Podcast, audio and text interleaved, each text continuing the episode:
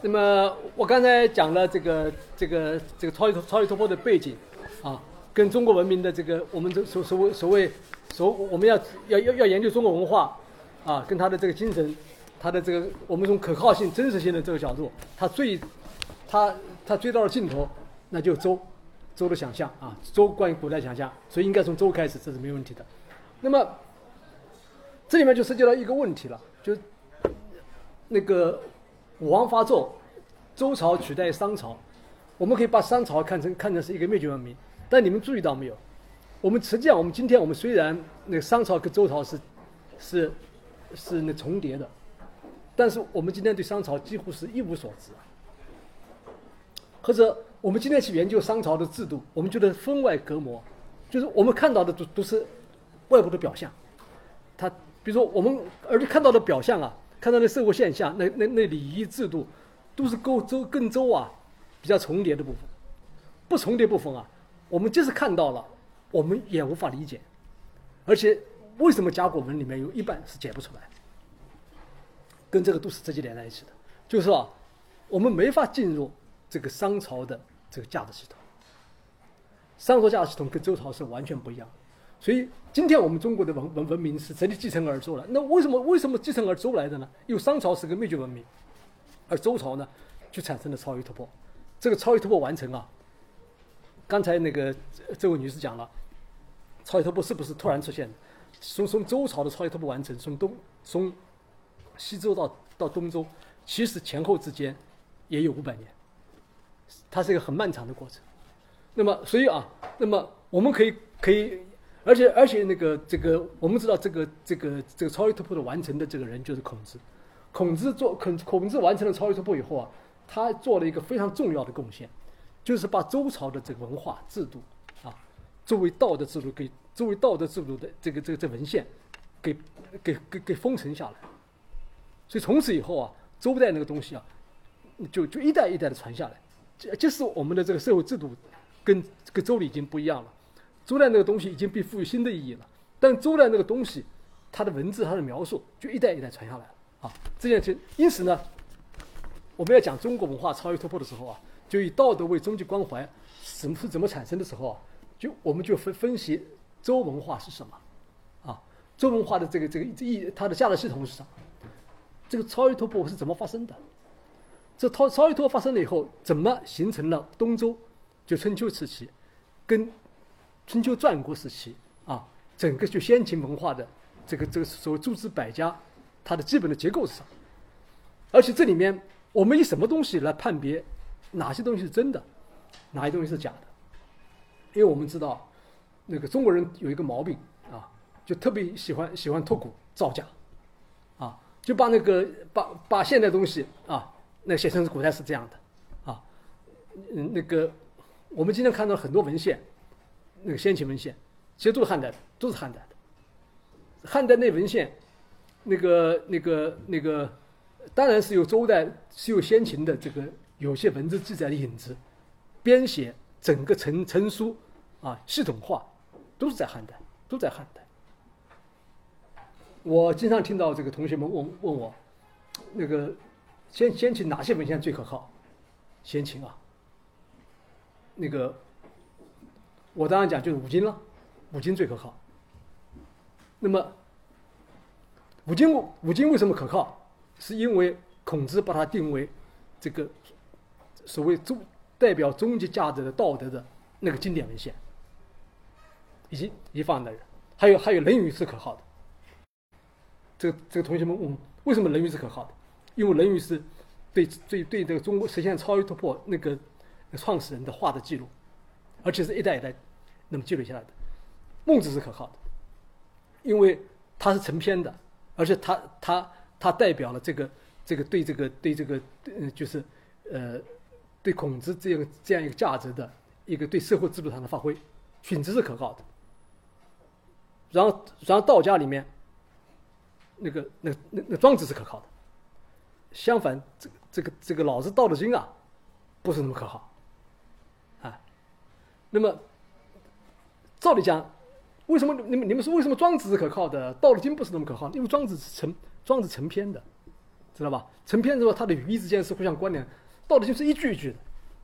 一句句的，并不是整个经本号，它可能是中间编写过程间是。那么你们说《论语》也是一句句的，为什么《论语》就是可靠的呢？那个不一样，那个那个我会讲啊。我们怎么来判别一个文献的可靠性标准啊？那么这这个这这个呃呃这个很重要。那么这个东西啊，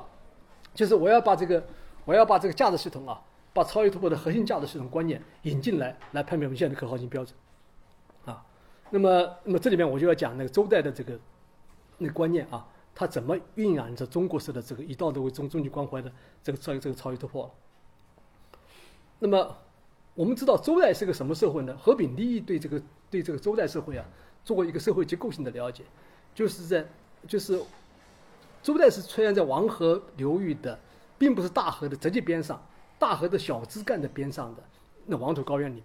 就是那那些那那些部落啊，那那些部定居的部落在那里种植，而且呢，那个那个在河里面呃用水灌溉，但是不是直接大河主干的边上，就不像跟尼罗河是那个是不一样的，是在整个黄土高原。那么就在周代这个呃这个这个这部落起源的时候呢，有一个重，它变成一个一个文明起源的时候呢，文字起源了以后啊，它周代有一个非常重要的特点。就是就是他他他的祖先啊，啊对祖先的看法啊，或者讲他的所谓周代的整个的整整个族群的文化，跟跟这个道德的，就是跟祖先崇拜是这一点连在一块儿。一般来讲，祖先崇拜跟族群的这个文化，在任何古文明里都是有的，但唯独为什么周代在这个族群文化里面出现了这个出的出现了那个那个超越突破呢？那么。跟这个周代的这个这个这这个这个族群文化有一个特别的性质是有关系的，比如我们今天讲这个，我们看中文里的道德的德字，啊，在今天里我们这个德字，我们意思很明确，就就就讲道德，就 moral，啊，或者道德伦理，ethics 这个这样东西。但是我们我们要知道啊，这个字，因为是因为是孔子那儿，我我们从周代文献里一直下来的，放到古文献里追的时候啊，它不是道德的意思，它不是道德的意思。就是它是族群传统的意思，就这个族群啊形成了一个传统，这个族群传统的意思，就是说，那么就是一般来说，希伯来文明把道德来源看作上帝对人的这个这个经营的戒律啊，古希腊把道德来源看为是自然法、自然法则的的反应，那个中国的这个道对道德的看法，就周代他道德看法跟这两个源头都不一样。他把它看成一个族群传统，那么就是说，他没有，他并不是这个道德来自于天啊，这个在多的时代是有天的感觉，他他他，但他更强调于这个这个族群本身亲有亲属关系、血缘关系形成的那样一个那样一个传统本身，这个那么从从那么而且从这个传统里面，从这个从这个亲属血缘关系的亲远和近、亲和疏啊，就产生了这个道德意义的内涵。这个是周代，这个这个是周代文化第一个重要特点。这是在这个这站在这一个特点上面，我们知道国和家的概念发发展出来了。就是说，这个族群传统中间产生了不同的大小的群体，有的称为国，有的称为家，啊，都都都是都是不同的族群啊。最后啊，由于这个记载这个这这个这个所谓所谓伦理道德的那个那个载体啊，开开始家族化，开始家庭化。开始在开始在一个家庭里面，一个一个家族里面，一个就有血缘关系的传统里面加以继承，啊，这个是周代，周代大概在在在西周漫长的这个呃这个基这个几百年中间一个社会组织的基本形态，但这个族群传统还不是我们今天讲的那么简单的讲的一个家族一个一个家庭啊，它是它这个家啊是相对也是一个组织范围啊，但是但是跟血缘是有关系的，跟血缘之间是有关系的，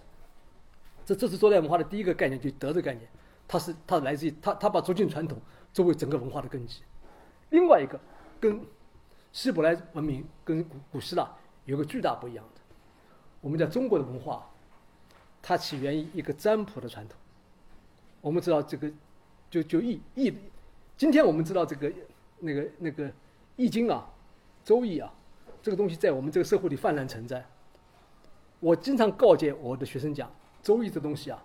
是不要不能千万去不能不能去碰的，碰不好就要中毒的。我像劳先生，中国哲学史，劳劳先生本身是通奇奇门遁甲啊，劳先生会算命的，但是你看他那么那么深厚的功力，那个在中国哲学史里面讲《周易》，只是述而不论。他就拿了几个卦出来，他没认，非常非常小心，好像整整个哲学史里非常小心。凡是中国春秋战国从孔子以来的思想家，对《周易》汉代以以前啊，都是小心的。这我后面讲啊，这这这为什么小心的啊？为什么这么老先生这样的态度啊？那么，因为但是这就是跟《周易》的中国超《周易》文化、《周易》易的这文化的这个本质。跟在这里面进行超越突破，里面面临的一个内在的紧张有关，是什么意思呢？我们知道啊，什么叫占卜？算卦嘛，占卜嘛。占卜的目的呢，是要知道凶和吉嘛，对不对？或者知道好和坏嘛。凶和吉是好好和坏的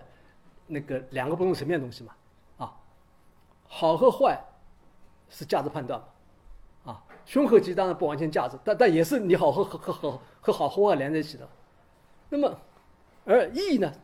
另外意思就变化、变换、变换是讲的是宇宙法则、宇宙变外部的变化的法则嘛。这个好和坏是人的对人的影响，人对的东西价值评判。你看啊，中国文化是开始的时候啊，就把人的价值判断跟宇宙的变化的法则站在一块儿。这个这个跟古希腊是完全不一样的。古希腊是把自然法则啊法律把它分开来的啊，这个就是所谓罗古希腊罗格斯也好啊，那叙述也好，它法则的法则跟人的价值判断好坏，那那是完全不同东西，它中间有条鸿沟的。那么上帝的法律跟规定的法律也跟那个是不一样的，所以这个这个是中国文化一个很特殊的地方，就是是杨振宁有一个早年有一个讲法，他不断在讲。他在《周易》里是不会有科学的，这个我想很多人都都不会同意。为什么呢？因为杨杨先生这个道讲法是有道理的。因为《周易》里面，既然你把宇宙变化跟人的好坏连在一块儿了，那么当然一方面说你好坏天定，对不对？但很好坏善恶也可以你你人自己可以定啊，对不对？你人人有选择选择可能的，就是你把这个一个人主体可以选择的东西，评价的东西。跟外部的法则、自然法则连在一块了，这这这种文化的一个特点，就是通过意义这东西来的。所以这个文化一开始啊，就就就就面临着一个含混，一个一个的混淆。这含混啊，也带来了这个周易的对它的吸引力。中国人每一个比较有思想的人，这个就是假定没有受到西方影响啊，那个都会选择研究易，而且这里面这里面奥妙无穷啊。通过想想通过这个易啊，了解人生的奥秘，了解这个命运啊。了解宇宙的变化，你看宇宙变化跟人生命运跟你的选择有有关系吗？假定这个选择是个道德选择，是有关系吗？是个善恶选择，应该是没关系的，啊，所以但是周易啊，就把这个东西连在一起了。所以因因此呢，我讲周代的这个文化，我我我讲我我概括起来讲两个特征，一个是一个是叫族群传统，就道德，这个道德啊是伦理的新的，伦理性道德啊在不同文明都有，但唯独周代这个伦理性道德是跟族群连在一起的。这个族群什么意思呢？是由由血缘关系组成的人群。像苏美尔文化、巴比伦的那那那那个文化，他们他们他们也有道德，这个道德并并不一定是跟族群血缘关系连在一起的。中国这是很特殊的一个东西，就族群传统，从得的这个字的考证就可以得到。另外一个，我们的宇宙观，我们的宇宙论，一开始就跟人的价值连在一起，就就占卜传统，就占卜传统，就易的易的传统。就这两个这两个源头啊，这两个源头啊，就规定了，就就这这是西周文化那个那个所特有的。那么我们拿来跟商代进行比较，商代也有占卜文化，啊，但商代没有周代那个德的传统，没有德的传统。我刚才讲的啊，我们对商文化是不了解的，我们我们很多进这样对对商文化的这个占卜啊，是用周周代的占卜来想象的。商文化的占卜怎么样回事？我们不我们不不懂。我觉得我们做思想史要有一个特点，不懂就不懂，不要装懂啊！为什么呢？你一装懂了以后啊，你就麻烦了，就后面错了，你错了哪你都不知道。你不懂的时候，我就预设空白啊，那么我我会绕过去，知道吧？所以，但是呢，你看啊，好，我讲一个讲讲占卜，一个讲族群传统。那么，什么叫超越突破呢？那么，孔子做了什么事情，我们就很清楚了。为什么这个这个超越突破是孔子完成的？而不是其他人完成的。我们知道，孔子生在一个礼崩乐坏的这个时代。我们看了，首先啊，武武王伐纣，周周周文化取代了商文化，商文化消失了，不知道了。周文化建立一个庞大的一个一个一个一个社会有机体，或者说用帝国吧不太好，因为当时当时没有帝国的概念，就是一个族群的。我们知道周代分封制，分封制就是一个大族群分了很多小族群啊，那么形成了所所谓所谓西周，西周变为东周那个状态。东周呢，像这个德的一个族群文化，跟占卜连在一起的那个那那那样的东西，它它它是社会运作的一个一个模式。我讲的，任何社会在运作中都会产生瓦解自己的无主的力量，所以礼崩乐坏在几百年以后是必然发生的。孔子就是在在这个礼崩乐坏的时候，一个。一个历史学家，我把孔子鉴定为历史学家啊，呃，而而不是一个宗教那个一个像希伯来宗教那样创始人啊，也不是印度宗教这样的那个那个创始人，一个历史学家，就是他的目光啊是从此世的，历史家目光是此世的，来想这个礼崩乐坏的一个一个时代，我怎么从这个礼崩乐坏的时代走出来，独立的面对一个人面对这个这个这个这个一个礼崩乐坏的世界，寻找在这个世界寻找价值。那么孔子的选择只有一个，知道吧？就是，就是把这个道德看为个个人性的。啊，这个这个选择很重要。就孔子啊，他把周代的这个作为族群的传统的、作为家族的、作为群体的这个道德东西，他看为个人的。他最终载体是个人。这个是一个巨大的变化。所以我们经常讲，孔子是一个保，孔子是一个文化保守主义者，他是。要克己复礼，而而从周。认为周代的文化是是辉煌的，啊，它是个道德鼎盛的时代。但是为什么在礼崩乐坏的时候，孔子提出了一个一个一个克己复礼的方案啊？一个是因为把道德这他提出了一个道德的重构，会有如此大的生命力呢？就在他他他完成了一个周代完全不一样。他不是把周代文化原封不动的拿下来，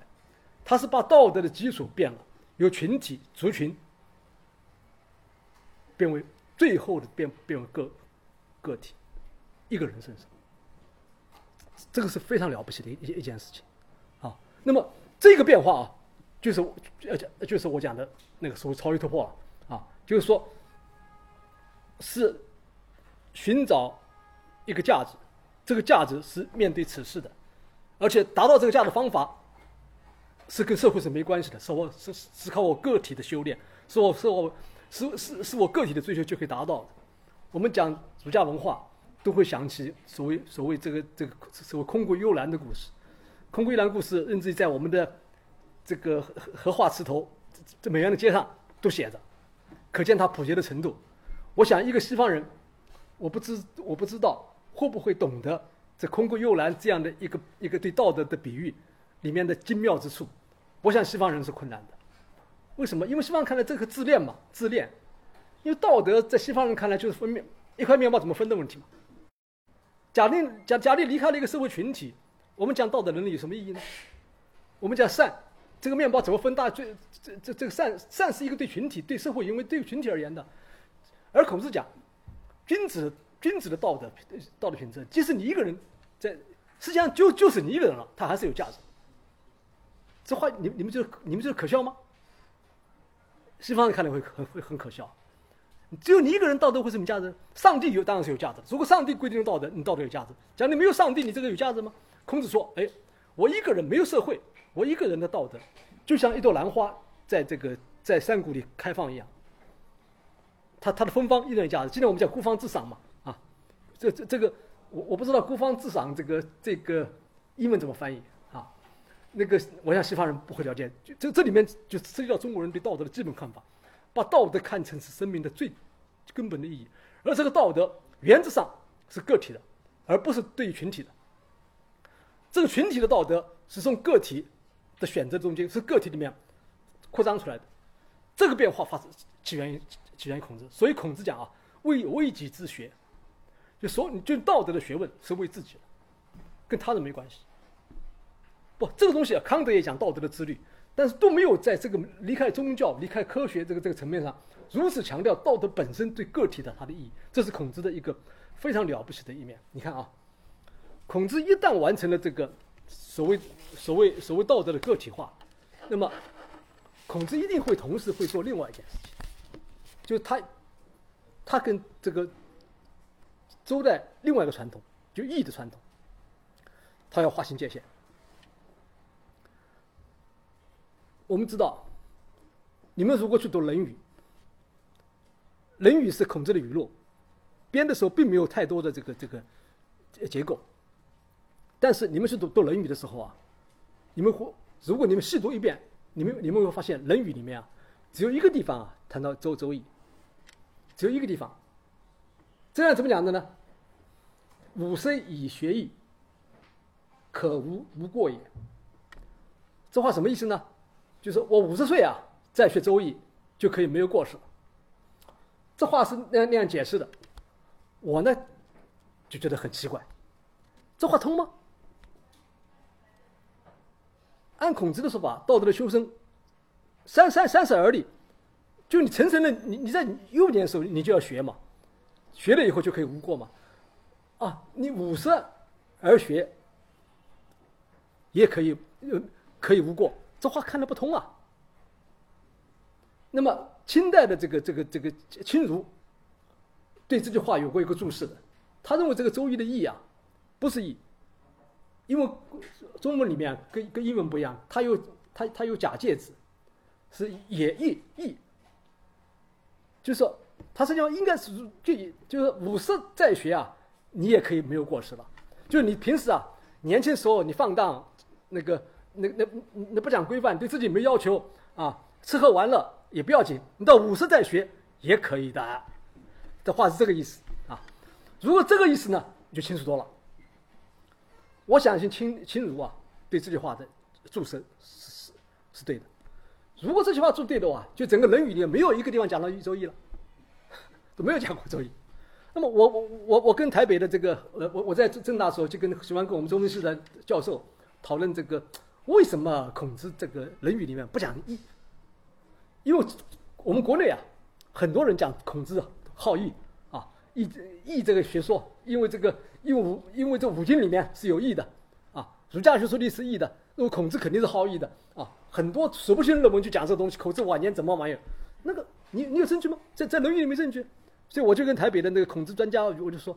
他们说啊，也许孔子这个《论语》啊是子贡编，子贡编的很主导，子贡不喜欢这玩意儿。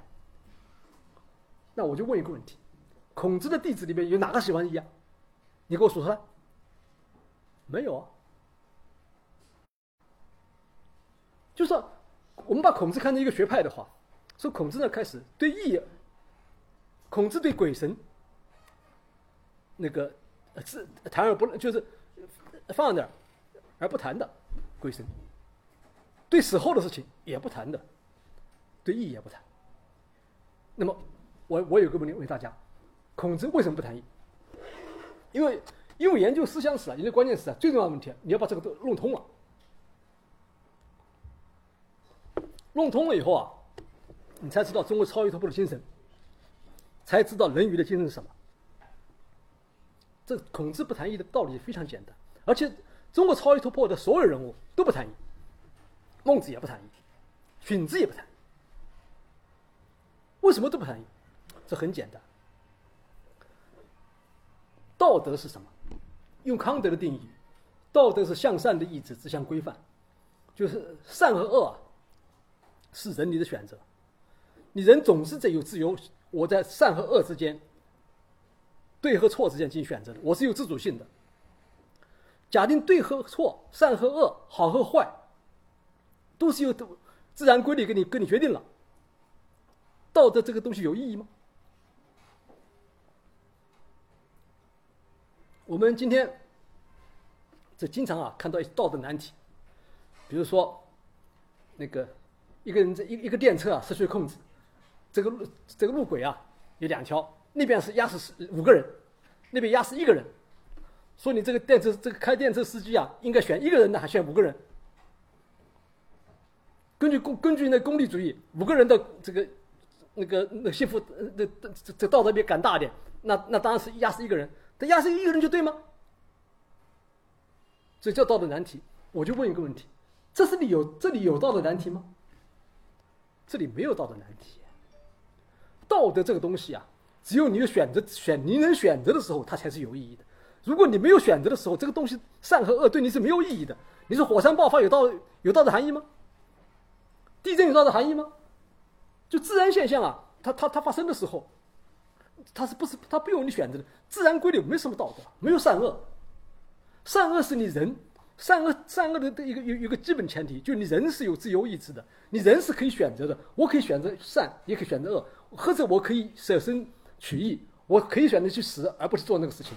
你你你都是有选择，我所以我我我就讲，现在我们经常讲人是没有选择的，人是有选择的。假如这个世界都要说谎，你就一定要说谎吗？你可以不说谎的。我问你不说谎，你出去很差罢了。如我问你不说谎，你说假话，你哎你不说假话，你会被枪毙罢了。你是有选择的，你不是没有选择的。所以这个道德的前提是你有选择。所以有选择的情况下，你就不能接受义这样的基本观念，就是我道德我的善恶的选择跟宇宙法则规则是连在一起的，那就没有选择了。所以，所以不管后来的禅释家怎么来阐释孔子，因为我们知道儒家经典它要和后来因为五经里面有义啊，和特别汉代思想要把它用它来来来来来跟中国大一统的社会制度发生联系的时候，要对周易进行解释。但是我们在超越突破发生那个时候，就在孔子的那个时代，我们可以看到中国的这个超越突破的这个这个创始人孔子那里是跟义是谈是不谈的，是划清界限的。如果这个界限不划不划定，那么就不会有超越突破。孟子继承这个超越突破往前走，把这个道德的个体化道德向社会投射到人政。提出来，这个人选择涉及到人民幸福的时候，是要人人是要是要就他政治上变为一种政治选择。到选择那里啊，进一步啊，把它跟法律制度等等联系起来的时候，那么可以恐，那么这个这样一个一个立场是从来没有变过。因此啊，所以我所以我们可以看见那个超越突破的这样这样一个基本性质啊，就是说那个他。极度强调，啊，个人就是就是说，周代的德，啊，他的这个族群的传统，这个德，最后的价值载体是个人，但是有一条，但道德内容本身啊，它并没有跟族群放完全脱离关系，在西方的道德内容啊，是跟，它不是跟跟个家庭伦理父不是父子之间关系，是两个人之间处关系，而中国是讲父子关系、兄弟关系。这个道德内容啊，并没有发生，并并没有变化，只是这个内内容的载体变成个体身上，这个懂了没有？所以在道德内容上，孔子讲“君君臣臣，父父子子”，讲家族关系对道德重要性，讲直的重要性，讲父亲偷了羊，儿子不应该去告发，要要这要呃父父为子隐，子为父隐啊，这个都是讲尊重这个血缘关系本身作为道德，但是道德本身这个东西的。它的载体是你个个体的主体的选择的自由，而不是族群本身强加给你的。这样一件事情是非常重要的。这点，这点，这点，这点，因为是比较容易误解的。第一个，我们讲中国讲儒家道的时候，一定强强调它的血缘性，讲它的族群的家族家族的等级性，这是这是很。但是它的作为道德的载体的主体的是个人个体，这这个是没有没有意义的。这个清楚了没有？这是跟周代完全不一样。第二个变化，就是把中国周代文化中极为发达的占卜传统，就易，或者说宇宙观，选择起来。而因为不选择，就没法凸显道德的主体，就没发现没有没有把道德作为终极的价值。所以啊，为什么在孔子那里？中国的超越突破啊，就跟古希腊不一样，他不重视自然规律，不重视研究自然界，因为这个中国超越突破跟跟希伯来的不一样，是很明显的。希伯来宗教强调上帝，他是这这他不是此世的，是是是救赎的，对不对？但是跟希腊一样都此事的，那么为什么希腊人喜欢研究自然规自然法则？孔子那儿一点没兴趣的。比如说，我我们可以把那个《论语》里面那个孔子里面就那个知子，知道《论语》里面最多的那个词，知知知道知识是其中一之之一知。你把这个《论语》里面的所有知识拿来看，跟古希腊的知是完全不一样的。古希腊的知是知道自然界知识的知，而《论语》的知讲世界自然界知识本身很少，都知人，知道自己，啊，这个知的意义完全不一样的。但是，他们都不具有超越突破的结构，这点是一样的。苏格拉底讲。我知道我自己一无所知，对不对？哎，这个是这个啊，苏格拉底的知啊，他是古希腊里面对自然界知识里面的知。我知道知识上的无知。孔子啊也讲过类似的话。孔子讲过基本论一样的话，但孔子讲我知道自己一无所知啊，我讲的这个知啊，是指人事道德上面的东西。这个懂了没有？所以这个这个所以这个这个《论语》里面啊，这个是这个这个知的观念啊是非常重要的。《论语》里面有三个重要，我讲过三个重要关键词吧。第一个就是“知”嘛，就是说，这个“知”就跟就跟古希腊就就啊就就完全拉开了距离，成为另外一个内容。第二个就是人了，人就道德了。第三个就是就君子了，就是说你人以道德为终极关怀了，达到人人人就是跟其他人发生关系了啊，就就就规定了这个道德内容了。那么那么人以这个为人生目标以后，他这个人就不是一般人，他就他就成为君子了啊。就成为修身，就是人的人人生的他，他是一个有生活目标的人，是一个有人生意义的人，是一个独立有有独立人格的人，他不是一个随波逐流的人。你们去看那个孔子的《论语》，《论语》里有很多话啊，讲这个那个讲君子和小人之间的差别啊，比如君子君子和而不同啊，小人同而不和。不，我们今天去读这个话啊。我们我我我想你们你们有深有感深有感，为什么君子和而和和而不同呢？因为我们君子每个人都独立都是独立的个人，我不会不会跟你去穿一条裤子，对不对？啊，不不不会因为高兴的时候，因为因为跟你打成一片，跟你认为什么都跟你一样的，因为什么都是我我我个人的我独立的判断，这这这道德判断，啊，你跟我一样，那哎我们我们就不一样，就和而不同。啊，你跟我，所以小人呢，他因为他他觉得如果没有没有没有这个这这个以以道德为终极关怀这样这样这样的品格，那同而不和了，对对不对？所以我们可以看到很多孔这个孔子对君子小人，呃呃君子小人的看法，他背后有一个最基本的核心啊，就是他道德的载体是谁？啊，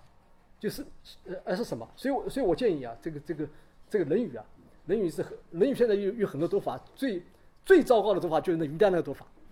啊那于丹的于于丹的读法什么呢？第一，就是说我我不是要一定要批评人家了，哈哈，因为第一啊，他不知道这个中国道德的精神在哪里，道德就是个体的主体性，个人的主体性。第二个，就用今天的观念，就来来来代替当时当时的概念。一般人一般人啊，我们的批评于丹他们那个，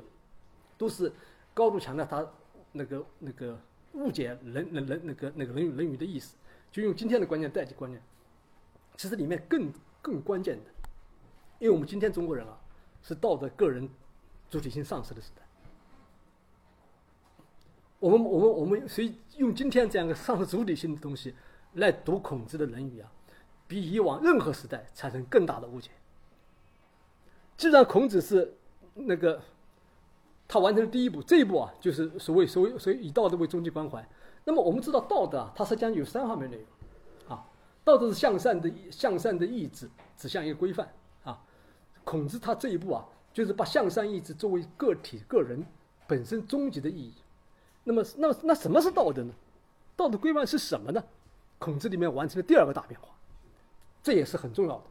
孔子把整个周代的政治制度、周代的文化啊，完全看为道德的内容。所以孔子呢。他把整个周代东西就圆盘的作为道德东西继承下来，因此这样啊，我们可以看到中国文化是从周开始的，所谓新灭国啊、继绝世啊这些概念都是周代的，就就就全盘全盘保持下来。我们现在可以完，可以通过这孔子的这个这个这呃呃所谓保持的五经啊，直接直接追直接把周代完完完完原起来，像像像像周礼啊，周礼是我我我刚才讲，周礼是一个等于是是都周周代的官制跟社会制度，包括社会器物的描写。周礼有有一个基本特点，我我我我讲过很多次了，就泛道德主义，就把官僚就把制把社会制度啊，包括房子的摆设啊，包括包括包括吃饭的方式啊，包括包括那个考公记里面的做做事情的方式啊，都跟道德都跟道德那个呃呃画了等号。大概呃，这个女孩子啊要去读读周礼，看这个吃饭的时候啊，这个切肉怎么切啊？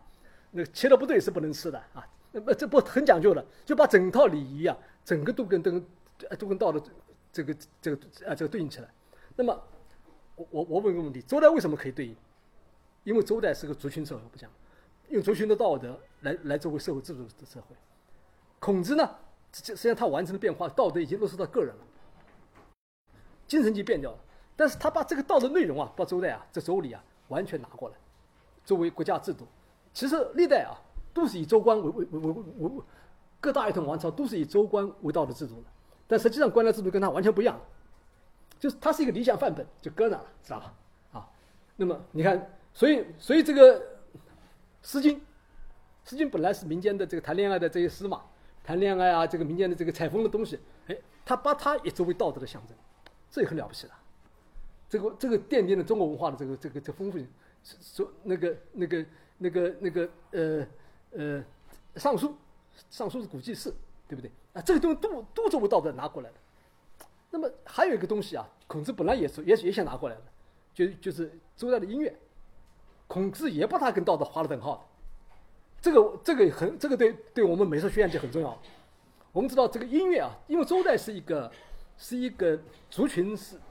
族群的道传统作为社会制度的这样一个社会，因此啊，对于这个族群等级来讲。那个音乐的这个礼，音乐跟礼仪啊，是直接连在一起的。随着孔子呢，把音乐呢也道德化了，所以这产生我们中国美审美传统里面，把道德把儒家的道德等同于儒家的这个审美等同于音乐的一个原因嘛。但是其实呢，这个当那个族群传统消失的时候，道德个人化的时候，音乐就不是载体。特别是当以后大一统帝国形成了以后。音乐就不可能成为载体，所以音乐就，所以，所以我我不是前前不久我在那个国际会上讲，中国艺术精神的儒家的艺术精神是书法，就不是音乐嘛啊，所以，所以这个乐，我经常问一个问题，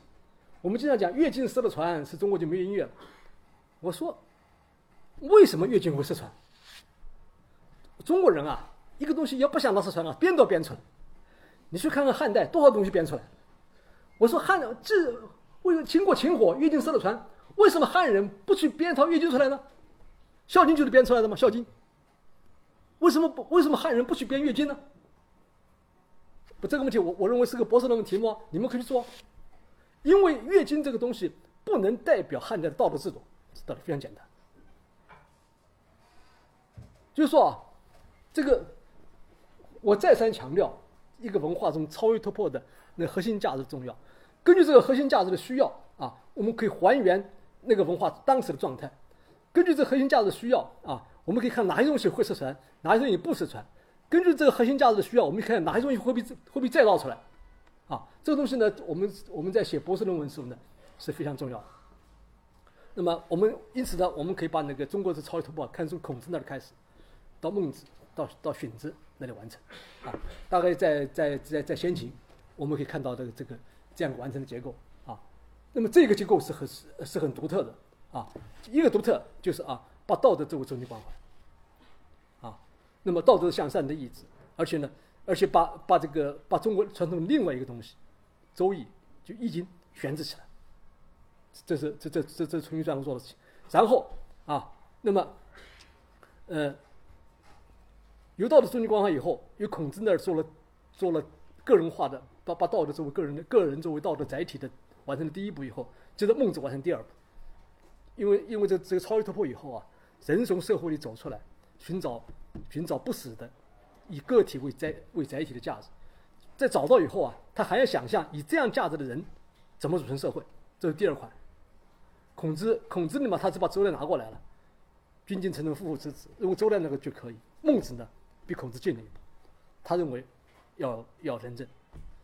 就是说要建立一个符合道德的政治制度。所以在孟子那里啊，孔子讲的君君臣臣就不行了。你这个皇帝、国君啊，你要不按道德行事，那么臣子就可以视你为路人，就你不是你你你这不是道德载体了。所以在孟子里面啊，就产生了仁政的基本想法。所以你看啊，从孔和孟那里，我们可以看到了这孟子对孔子那个东西的进一步的发扬。但是源头是孔子啊，啊，那么我们到荀子这里，我们看到了对这个对道德人性。是是是发自于心的呢，还是他到道德道德需要外在进行教教育才才能形成的？其实呢，我们看这个儒家思想发展是很很复杂的，但是我们看这个《论语》的产生到孟子跟荀子，它的逻辑结构啊是很简单。好，我们用五分钟时间问问题，我再往下讲。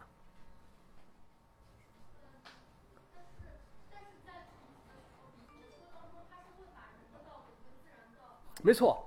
不不不，孔子里没有，孔子里面没有明显天人合一的观念。天人合一观念这个东西是后来加进去的，这个东西军律不严格。就《论语》啊，你要你要一句句去，一句一句一句一句读的，每句意思都很清楚，啊，那比较将将呃那个呃那个那个《论语》是孔子言论跟这个话语的记录，有的话在不同场合下意思是非常清楚的。就是说，我们一定要这就是就一定不能把今天的观念带进去啊。你比如我们今天记呃。解释马恩语录一样，每句话里面有有深奥，不是孔子里面没有什么宇宙观的，没什么要研究河流啊，没没有那回事的。我不是跟跟他讲了，孔子对这个，对他他他是直指直指人人的道德本身这个事情，他对宇宙、对社会、对对河流的水的流向没兴趣。跟你讲，孔子从来没兴趣过啊。有兴趣就有兴趣，我们这文化就不这样子了。你看啊，不是的。这呃，像这些东西呢，是另外一些比喻。我跟你讲，仁者用山，智者跟水啊，它都是它它都是高度比喻性的。是没错，是，讲仁者是像像山，智者是水啊，这东西更多的是对仁者这个人的比喻，你知道吗？我看到这个仁者，我就像看到有一座高山一样，啊，我看到智者的时候，哎呀，他流水那么灵活。那同时，他从来没有说要把这两个东西对对起来过，就是说，他实际上是一个比喻性的话，知道吧？这个很简单嘛。仁者讲的是讲讲的是是一个道德上的灯后啊，一个道德的。他我说，哎呀，我现在看到一看到一只高一只山一样，这这这很好理解啊，这没有里面没有任何其他问题啊。这个这这这这些这这些这些这这呃呃这个《论语》里面，所以你这个问题啊是这样，就把今天的观念就带进去，带带进去以后啊，然后就是把天人合一带进带进去，就是说，呃，我我经常跟同学生讲。这先秦的思想是最难了解的，最难了解的不是它本身，但文字的字义啊，离我们有距离了。这个字义啊，我们要考，但是它的意思啊，这为什么难理解呢？因为我们今天啊，我们我们今天最容易把把今天和在汉和在汉人的注和宋明理学以后的注带进去，就这文化已经发生了变化，就就重新解释那个东西的时候，就那么嗯，我觉得这劳先生的那个中国哲学史啊，它里面第一卷是写的很好。这第一卷好在好在哪里呢？就他是比较重视用用春秋战国时候的，就就那那个那他的原意来解释孔子，就是儒家跟道家的哎，这个东西特别庄子啊，这这这很不容易，因为因为因为就是就是呃，这这个我我不是讲嘛，劳先生为什么不谈不不谈这个不谈周易呢？因为很简单，他他劳先生在中国哲学史里面第一个把这个中国哲学定位为道德哲学。界定为道德哲学，既然界定为道德哲学，你就不能讲易经了。你讲你讲一个这个东西，就跟道德哲学基本原则冲突了。那么从这个道德哲学来梳理这个源头的时候，那就那那就那那头头源头就正了。但是呢，后面呢，他因为跟政治制度，我我我在二十五五号那次会上课，我讲汉代政治制度，政治制度对对这个儒家文化塑造时候呢，就要把这个宇宙啊带就带进去了，啊，然后常识理性就带进去了，佛教东西会带进去了。东西都不一样的，知道吧？我们思想史啊，就是要还原这个历史过程，把真实的东西那么一步一步一步把它还原出来。好，那么我我梳理了这个主干，梳理，那么我是用这个用用超越突破的这个这个观点来讲周周代东周代文化，像春秋战国，像像像秦这样的演化过程的。那么讲既然讲主干，当然不是讲的所有其他东西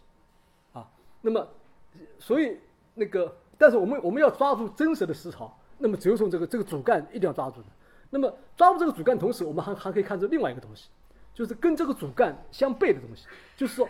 在一个在在一个思潮、一个思潮、一个社会思想在形成、在发展的过程中间，这个社会思想本身是真实的啊。我们可以通过文本解读，把从意义，因为它是直接是个人的嘛，我们直接可以意义里面把把把这个把这个意义结构梳理出来。那么同时啊，我们可以看到否定和批评这样个这样一个主流价值的东西，它也是它的一部分啊。因因此啊，我们在我们在这个在在在这个分析这个先秦思想的时候，我们可以看到这个孔孟荀这个发展的过程中间，我们同时可以看到否定它的全盘否定的存在跟部分否定的存在啊，全盘否定它这个东西，那那就是道家，部分否定的就是法家啊，没有经没有经过超越突破的就是墨家，就是说。先秦诸子百家啊，我们可以用超越突破的这样一个基本观念来做很清晰的加以定位。那么今天我要比较比较强调的讲的啊，就是道家思想。那么因为道家思想，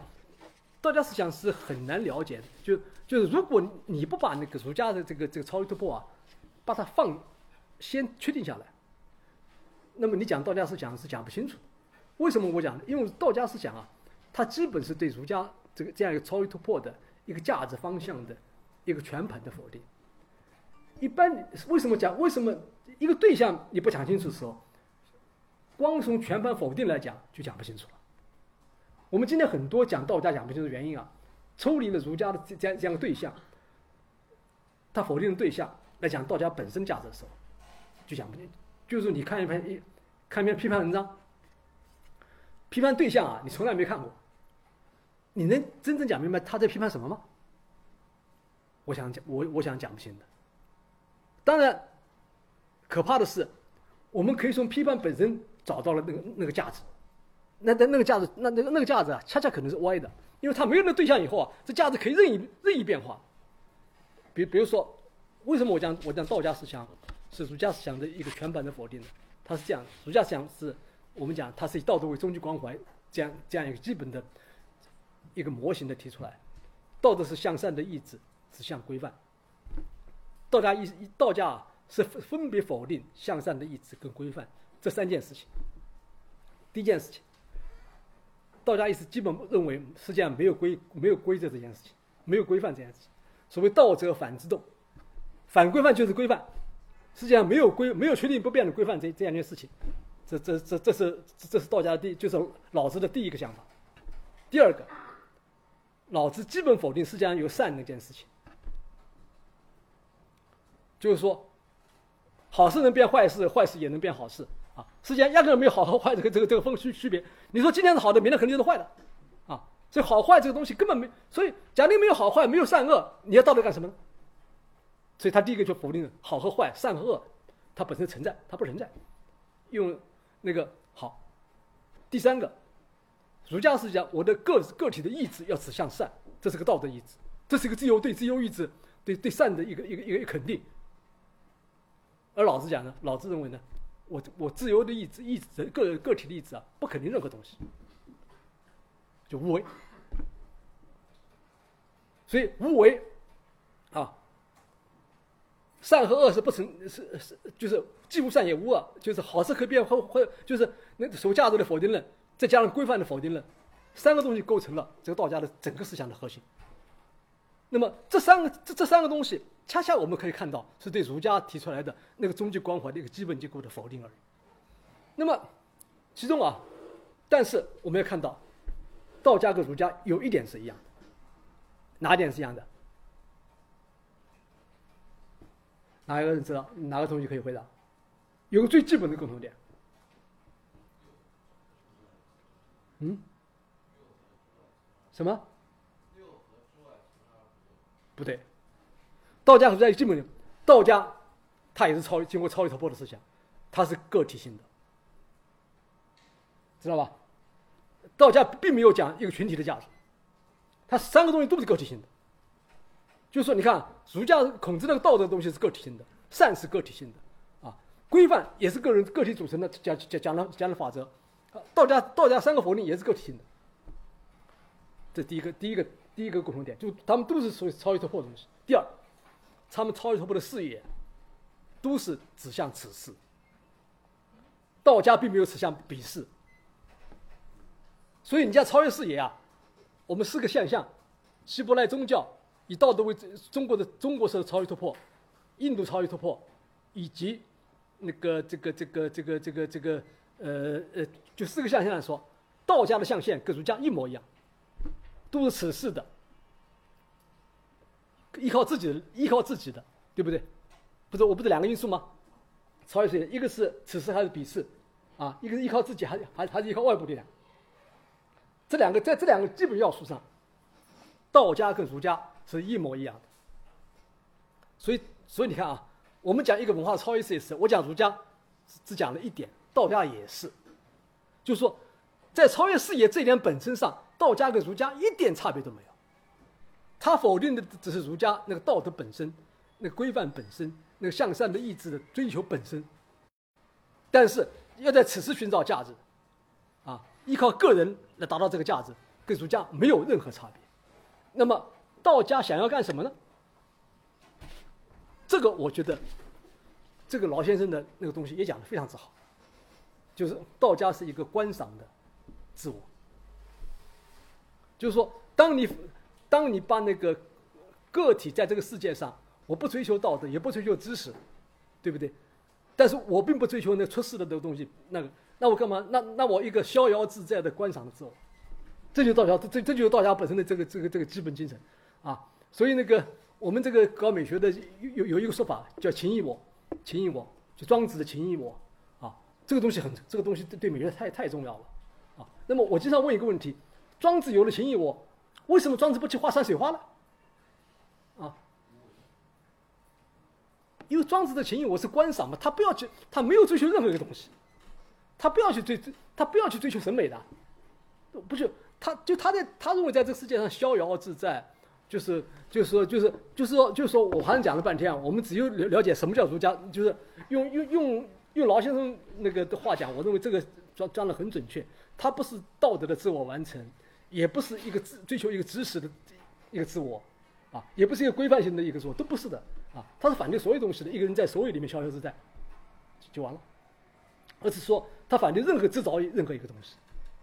那么这样这样一种那个对儒家的否定啊，呃，跟跟儒家相伴而存在的一种终极终极的追求，对中国人的心灵是非常重要的。一般外国人很少很少了解，啊，那么 那么这样，我们我们后面讲实际上是我们可以看到儒家跟道家是相互相互相互否定相相互互动中间成长起来的啊。以后道家以后会会演变成为中国常识理性。啊，魏晋玄学那个那个东西，魏晋，呃，道家讲了儒家，呃，就变为魏晋玄学这些东西。那么这个东西啊，所以，所以我，所以我希望你们理解道家，特别老和庄的时候，啊，一定要充分充分对这个结构啊，对对他和儒家的一个一个一个反对儒家，就批评儒家、否定儒家的这个结构啊，来充分的了解。有了这个了解以后啊，对对对老庄的很多话啊，对对对他篇名篇里面的精神解释。就不会，就不会出出问题。特别庄子，特别庄子，庄子因为庄子里面很玄了，庄子东西很博大了，很漂亮，写文章写的很漂很博大。就就就你搞不好，你搞，而且加上后面的不断的这个，不断的不断的这个这个这个这个重构啊，那么庄子是最容易最容易误解的。我本人那个，我和这个这个这个这个刘老师在这个中文大学的时候，那个对庄子还是蛮困惑的。那个，所以劳先生来来办公室的时候呢。我问问题问的最多的，他问两个问题，一个唐代我比较困惑，唐代思想怎么？就问老先生，唐代思想呢，老先生没给我一个好一个好的回答啊。那个，但庄子呢，他回答很明确，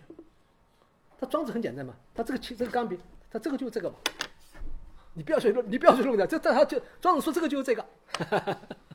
我觉得这个讲的非常之，任何东西这个就是这个嘛。你不要去那个这这个他他，我觉得张老老先生这个对庄子那个论很透彻啊 啊。那么然后后来他这个东西怎么变为变变为庄学，又变为这个道教的一个部道教经典，这东西是是后来的一个过程啊。所以所以所以我讲，我们理解中国超越突破的时候，我们必须要要要理解两个，一个一个一个以儒家为主干的这样这样一个思想，然后以儒家为主干来看对它的部分否定跟全面否定啊，它它价值指向什么？而全面否定这个东西啊，呃，我们不要忘记它的它本身的它它内在的连续性，那么来阐释道家经典的时候就会很清楚了。那么这里面也也顺便解决一个问题嘛，就是我们在中国哲学史上，我们思想史上经常碰到问题，中国是先有先有儒家呢，还先有道家？先有老老子在前呢，还是还还是孔子在前？啊，因为一般嘛，因为这个都是这个这孔子去问问道于老子嘛，啊，老子在前。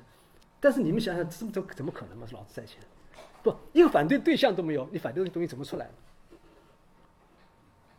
对，一个一个一个是一个系统反对对象都没有，我反对东西啊，你说这对象是从反对里面出来的，我不信这个东西。文革时候讲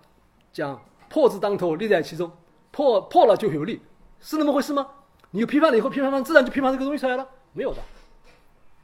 所以所以这个这个。所以，所以这个我认为老子在前和孔子在前，从这个关从关键词角度，从这个从超越突破角度非常明确，孔子在前，老子在后，因为那是不可能的，不可能先有否定，否定出来，否定出来一一一一个超越脱不出来，那是不可能的。我讲，这所以，那么还有个庄子在前还是老子在前，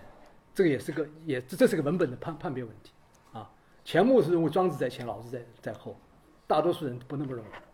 钱穆的这个东西呢，因为因为这个《道德经》里面有的文本文句读不通，庄庄子里读得通，啊，那么，那么从钱穆的观点可以看可以看到，这就是肯定是老子那比儒家在后了，肯定没这是没问题的了啊。那么这个东西大家你们都可以研究。那么这个我讲的就是一个全盘否定，就就道家；部分否定呢，那就构成法家。啊，老先生对那个对法家跟道家有一个呃区别的词汇，他把那个。法道家呢，称为文文化否定论者。一个法家就价值否定否否定论，这个有什么不一样呢？因为文，因为我们讲儒家是向善的意志对应的规范，我否定了向善的向善，否定了意志要指向一个东西，又否定了规范，那那就全否定了。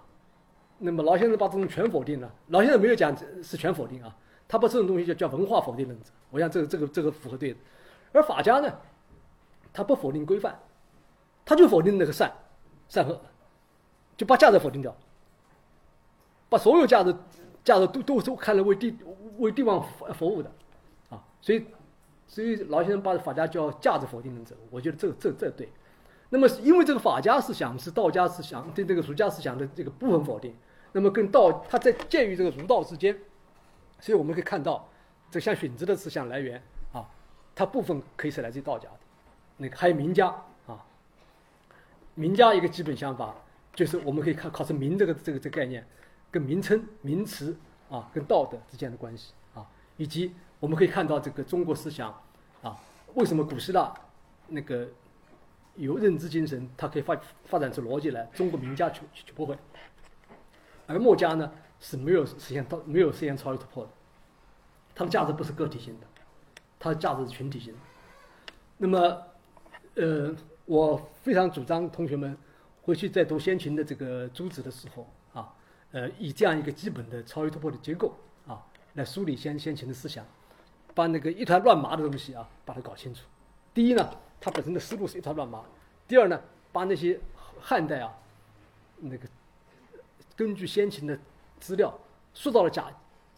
呃重塑过的书，把它悬置起来，把它放起来。另外呢，我还同因为讲超越突破，我还把《周易》给选择起来。当然，《周易》实际上是不能选择的，因为它实际上是，但但实际上它是中国文化的一个重要源头，它后面会起很重要作用。但是我为什么选择呢？我是从超越突破的角度来讲先秦思想。那么下一节课呢，我讲汉代思想时呢，就不能讲，就不能把《周易》找过去了，啊。那么在在在，但如果你把《周易》这个东西在在春秋战国放进去讲呢，讲讲这先秦思想呢？你们会会发现，就是就乱成一团麻，啊，因为当然你说你你不能说那个是假的，但是我们无法无法无法通过书里判别这是汉代人讲的呢，还是还是当时讲的，就是当时讲的，我们也不能准确的将其关键定位，啊，这个呢，这是我今天呢，我简单的讲这个用用超越突破的观点啊，来呃来来和和中心文明的观点。来讲中国文化的源头，来讲先秦的诸子百家。其实我讲的呢很简简要，为什么讲的简要呢？主要是想给你们一个一个方法论的一个基础，就是说在思想史上啊，你要以求真啊，讲真这个是太困难了啊，要判别史料的真伪，要不要迷失在这个具体细节的深深里面，那么抓住这样一个基本结构，那么是非常关键的。好，我们下面还有十五分钟，可以进行讨论。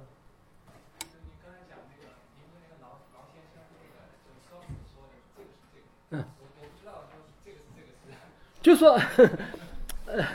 齐物嘛，齐物齐论嘛，庄子就齐物齐论嘛。一般我们讲在思想史上讲老和庄的差别是啊，老子是讲这个全盘的否定儒家，那个老老孔子跟老子啊，他基本的这个视视野都是此事的，对不对？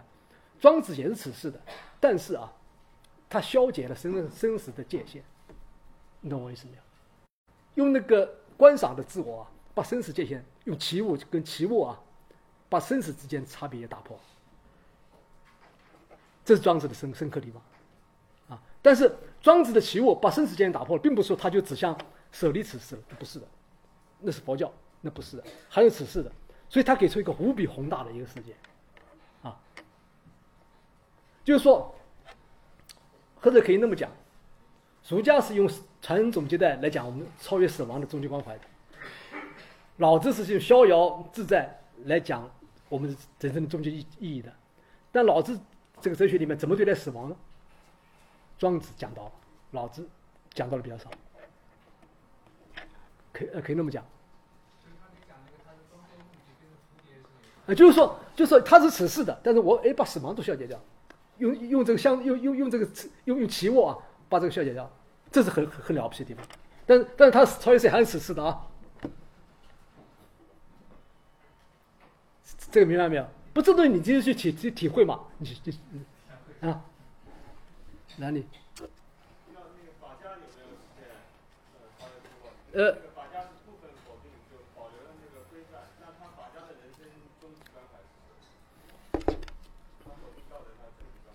照理讲啊，那个作为个体性的人，人人，我我们一般讲法家讲的很少，一般就讲儒家跟道家是有的啊，那个墨家是没有的。法家呢，法家在中国。我的我的看法是很坏的，啊，就就是为皇帝服务吧，弄个半天监牢呀，而且那个那个以法律的名义，啊啊啊，就这这这个中国中国说中国这个法家这个东西影响影响还是很大，而产生了极为恶劣的影响，啊，中国法治不能建立跟法家是有关系的，法家对法律的这个曲解是有关系的，所以法家基本在中国这这呃呃这文化史上扮演的一个地位，它不是个人性东西，它它帝王帝王说。他他是帝王的那个那那那统治说的一部分。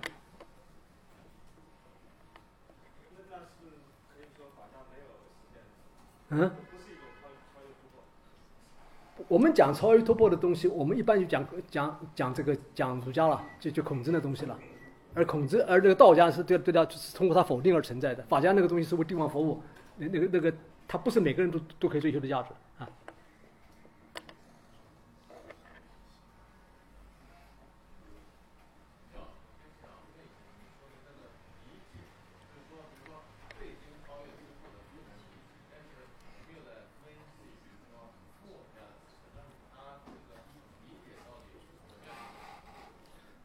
未经超越突破东西不能理解，我是讲的文明而言，就对那未没有经过超越破的古文明，我们我们因为没有价值的这个没有价值的这个这个这个这个这个这个桥梁，我们不知道他讲什么。对墨家当然可以理解，因为他是在这个在在在在在在春秋战国这个在在在那个语境里面的，我们可以把它跟把它的这文本跟其他的这文本比较，发现它里面价值不是个人性的。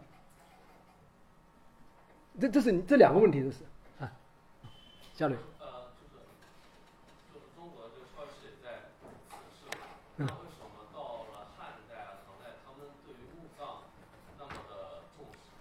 对了，这个，只有此事才重视墓葬。也那个，这个这个这个家里啊，你你就你可以去好好好好好想一想的。假定是希伯来宗教的话，这个这个这个这和和和这就是说，那个因为影响墓葬制度东西很多，对不对？不是儒家里面，它第一第一，它里面有这个有有这个有这个所谓的那传统接待为最终最核心的价值的问题啊。墓葬跟传统跟跟后跟给后世的关系是什么关系？这这个这个需要研究的啊。那么嗯、还有